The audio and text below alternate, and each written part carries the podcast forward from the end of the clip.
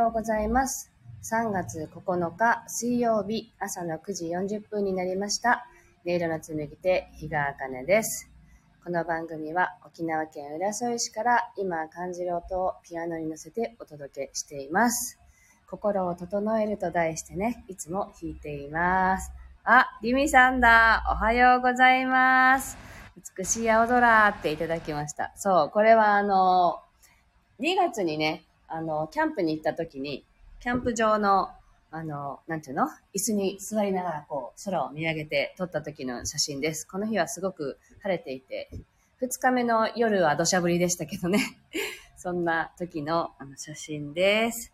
では、今日の1曲目弾いていきたいと思います。心を整えると題して弾きますので、ぜひ、心じゃなくて呼吸を意識しながらお聴きくださ。い。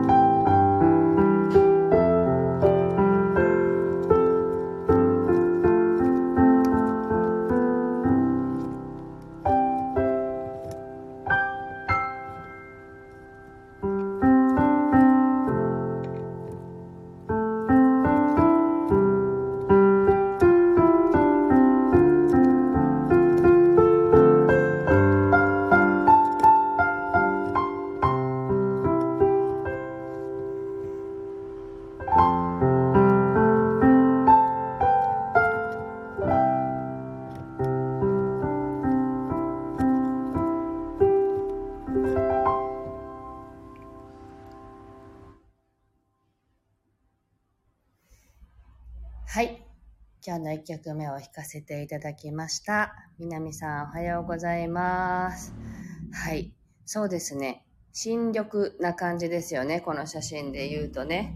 2月ぐらい。で、昨日、あの、作曲をね、教えているんですけど、あの、作曲を習っている方が、今、千葉に住んでらっしゃるのかな。で、ずっともう1年ぐらい前から月に1回ぐらいのペースで、あの、彼女が作った曲を添削したりとかね。で、あとは、なんだろうな、あの、音、音楽と癒しの関係とか、そういう、まあ、座学みたいなものも含めてお伝えしているんですけど、あの、沖縄は桜が1月ぐらいに咲くんですよって話をしたら、もう、えーってすごく驚か驚かれて、あの、全然季節感がね、違いますよね、なんて話をしたんですけど、あの、なので、4月のほら、普通は入学シーズンに桜が咲いてるじゃないですか。あの、普通はって沖縄以外ではね。でも、あの、沖縄ではもう桜はまあ入学シーズンの象徴のような花だけれども、実際にはもう咲いてないんですね、こっちでは。なので、あの、なんて言うんだろう、春がやっぱり早く来てしまうというか、季節が全然移り変わりとかね、気温とかも違いますからね。なので、もう2月ぐらいは、だいぶこう、なんていうのか、新緑の季節というかね。なので、緑がすごい青々と、あの、出てきているという。まあ、あの、木のね、葉っぱがなくなるっていうこともあんまりないのでね、あの、木の葉が落ちてっていう木は少ないですので、年中、まあ、緑色なんですよね。ただ、やっぱり春になると黄緑色の気持ちいい葉っぱがいっぱい出てきてね、あ、春だなって思うような風景にはなりますよね。はい。えっと、リミさんが卒園入学を控えて気持ちがバタバタしていたのでとってもつきましたって。あ、そっか、リミさんの息子さんは今度入学なんですね。小学校1年生になるのかなうちのこの、この間にいるんですね。うちの子は今度2年生と年長さんになるので、その間にリミさんのお子さんがいらっしゃるのね。はい。ああ、みなみさん。あかねさんの作曲のお話聞いてみたいです。あ、そうなんですね。あ、嬉しいです。リミさん。こちらは梅が満開で桜が待ち遠しいって。あ、いいな。梅はね、あんまりないんですよ、実は。なので、この、なんていうの？梅はどこか、なんか山の中に見に行かないと、あの梅がわからないっていうのかな。なんか、なので、梅はあんまり見慣れていなくて、どれが梅の花か多分わかんないかもしれないです。でも、昔、もう何、何年も前に、あの、東京に出張に行った時に、会社のみんなで、梅を見に行こうって言ってね、なんか、青梅って書いてる地域がありますね。青梅って読むんだっけ？すいません。読み方がちょっとちゃんと覚えてないんですけど、そこに梅を見に行こうって言ってみんなで、あの、電車を乗り継いで見に行ったことがあります。っていうのを今思い出しました。はい。なんかいいですよね。そういうのね。そう、梅はね、わかんないの。だから、梅の花って、これ、これかしら？みたいななんか、写真で見た映像のを元にもしかしてこれが梅の花かしら？みたいな。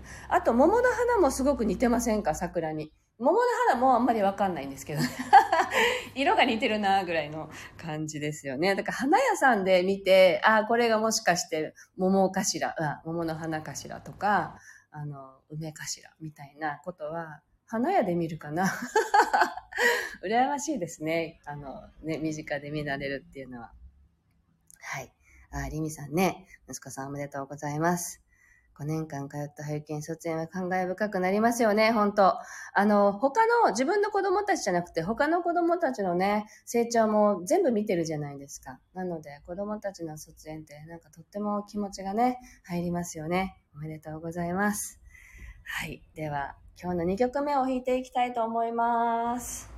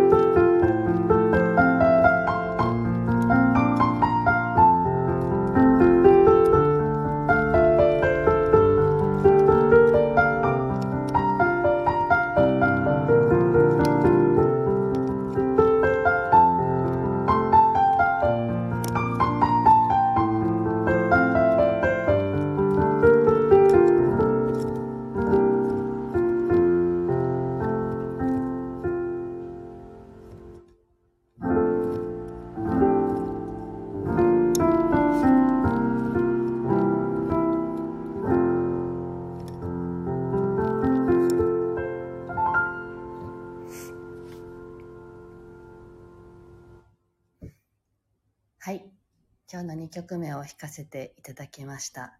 あ、純子さんおはようございます。先日はレターをいただきましてありがとうございました。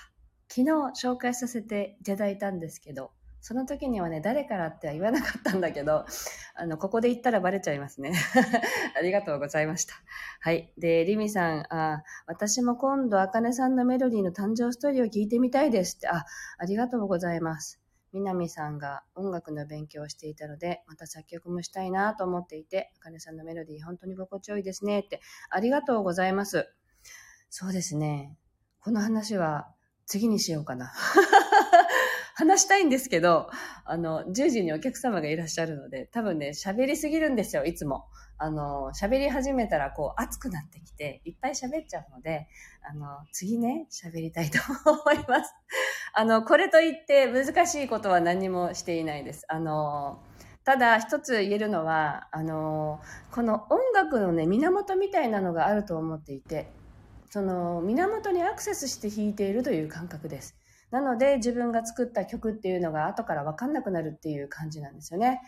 例えばあのヒーラーさんとかが言葉でいろいろ伝えた後に、その言われた本人は覚えていても、後からこんなこと言ってくれましたよねって言ったら大体その言った本人は覚えてないっていうことがよくあるんですけど、まあそれと似たようなもので、あの、音っていうのにこうアクセスしていて、まあ、源、ソースっていう言い方でもいいのかなと思ったりするんですけど、たまにあの演奏していて、あ、この人同じところから音を取ってるなっていう方って実はいらっしゃるんですね。なので、そういう感覚的なものはやっぱりあって、で、弾き終わったらもう弾けないので、あの、なんて言うんだろうな。私のものではないという感覚で弾いています。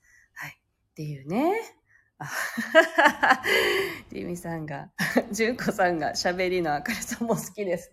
いやね、よく喋るんですよ。本当に。調子に乗って。なのでね、あの、こんな感じで今日はしておいて、はい。えっと、ね、南さんもね、ピアノ弾かれるんですよね、確かね。なので、まだね、放送でピアノかなあの、は聞いたことがなくって、でも、あの、弾かれる方なんだよなと思いながら聞いているんです。でも、声も素敵ですよね。南さん、すごく。お声も好きです。はい。というわけで、またね、あの、作曲については、また日を改めてお話しさせていただきたいと思います。というわけで、今日はここまでです。今日も聞いてくださってありがとうございました。気持ちのいい一日をお過ごしください。